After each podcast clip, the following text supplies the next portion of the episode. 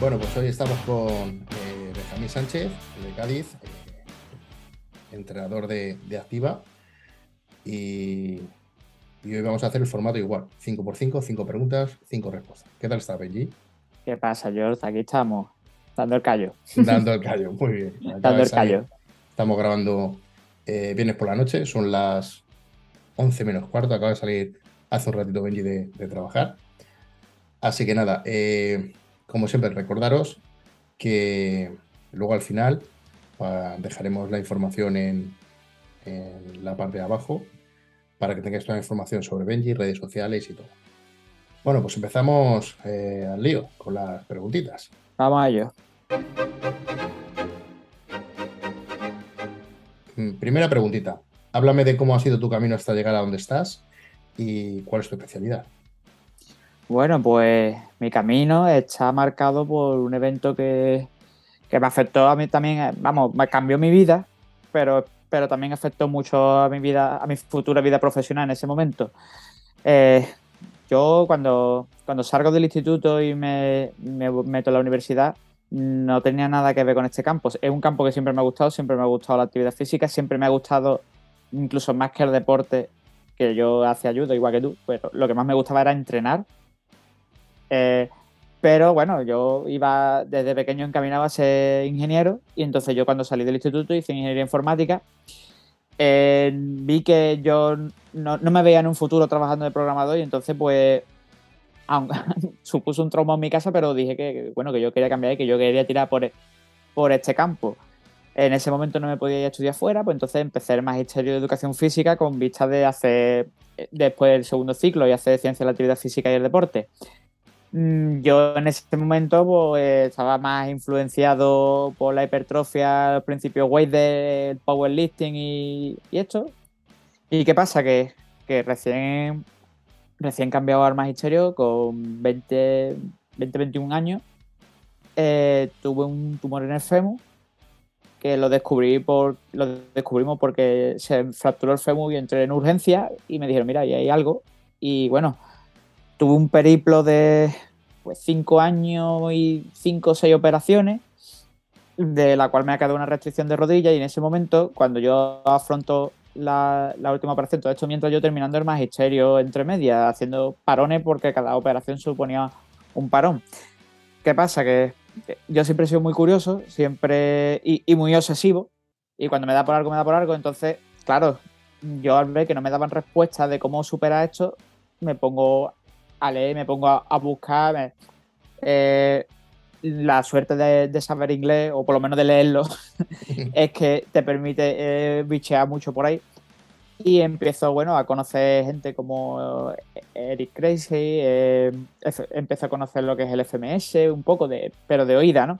Entonces, tras la última operación y un poquito desahuciado de lo que es la rehabilitación normal, porque ni los médicos daban un duro por mí, encuentro, además aquí en, Cádiz, un fisio que, bueno, que me, trata de una manera diferente, me habla de la importancia de la respiración, de la importancia del sistema nervioso, de este, además para más, para Henry eh, eh, es profesor de inducción miofacial, con lo cual ya me mete en un mundo y, no solo eso, sino que es en el momento en el que yo empiezo a mejorar mi lesión. Entonces yo ya cambio totalmente de perspectiva eh, empiezo a mirar el entrenamiento y sobre todo ya el movimiento con otro ojo.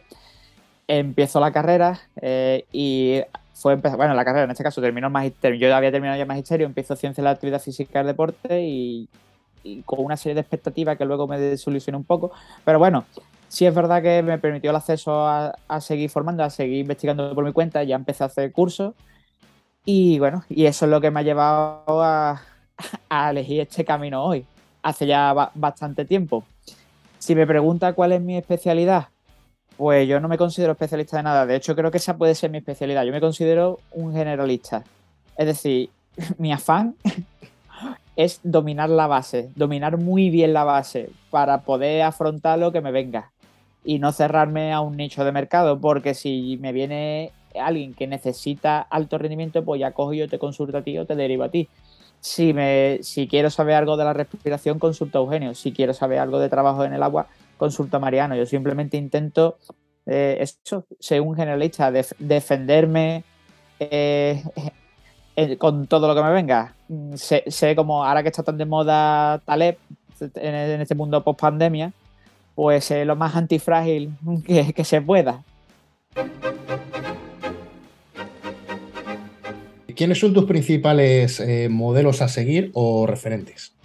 Pues claramente, eh, para mí son esos, eh, con esa, con, incidiendo en ese sistema y en esa luego estructura de trabajo, y DNS, por otro lado, ¿vale? Eso es, digamos que son mi, brújula, por así decirlo, a la hora de, armar mi trabajo. Después, bueno, pues referente hay mucho, Grey Q, Michael Boyle, eh, eh, yo en su momento también, bueno, y siguen siendo Resistan, y, bueno, y gente que hace lo de Resistan, como puede ser Ricky, también me considero que me han marcado.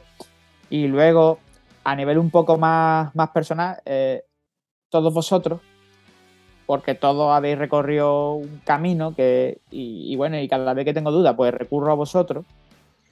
Y luego aquí a, a nivel local, eh, algunos profesores míos de la universidad, eh, Jorge Amar, que fue el que me enseñó eh, a, entrenar directamente, a planificar y a entrenar. tengo otro, otro profesor, Pepín, que fue el que me enseñó educación directamente, ¿sabes? Cómo, cómo, cómo esto que tenía yo lo, podía transmitir a mis clientes. Ismael Campanario, que fue uno de mis mentores también, igual que me acogió como alumno colaborador y me enseñó un poco los entresijos de la universidad. Y después, por supuesto, aquí a nivel local, uno fue Rafa, el fisio este que, me cambió la forma de ver, y Lolo. Lolo, el que tengo la suerte o, desgracia, depende del día, que es mi socio y también es, un mentor para mí. Yo, yo lo considero así. ¿Qué es lo que más te entusiasma del trabajo que haces? Pues eh, suena tópico, pero poder ayudar, poder, poder transmitir esto que, me encanta a, otras personas y, que entrenen y que ayuden a superarse sus problemas como, yo lo hice. en realidad yo tengo que confesar que ahora está muy de moda decir, no, es que a mí esto es ayudar a la gente, eh, poder entrenar a la gente. A mí verdaderamente lo que me gusta a mí es entrenar y superar yo mis propios problemas. ¿Qué pasa? Que que bueno, que tengo la suerte de que todo esto que, aprendo o que esta experiencia después la puedo transmitir yo a mis clientes y les ayuda a superar sus problemas. Pues eh, eso es lo que más me puede gustar. ¿Cuáles son ah, algunos de los mayores errores que has, eh, que has cometido en el aprendizaje hasta ahora? Eh, el mayor error es creerte que lo sabes todo.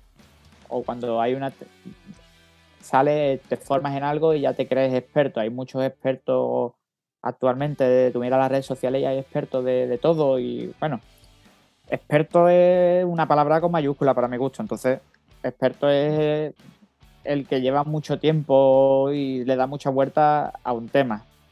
Entonces, creerte que lo sabes todo es el mayor problema. Y después el segundo, y está relacionado, es dejar influenciarte directamente por las nuevas tendencias sale algo, se pone de moda y parece que como tú no lo hagas, eh, tú ya estás anticuado, tú ya no sabes entrenar y te venden eso. me acuerdo cuando el auge del entrenamiento basado en velocidad, parece que si tú a todos tus clientes no le enchufas un encode, pues ya tú no estás entrenando. Y bueno, fue, eso fue uno de los errores que yo cometí, enchufar el encode a todo el mundo y darme cuenta y digo, mira, esto no es para todo el mundo, esto es para, para una pequeña parte, los demás tienen que hacer otras cosas. Y así con cualquier tendencia. Ahora por ejemplo, el auge de los sistemas dinámicos complejos, pues bueno, pues ahora parece que si tú no, no buscas solo variabilidad y foco externo, pues tú no sabes entrenar. Bueno, yo tengo mi opinión sobre eso.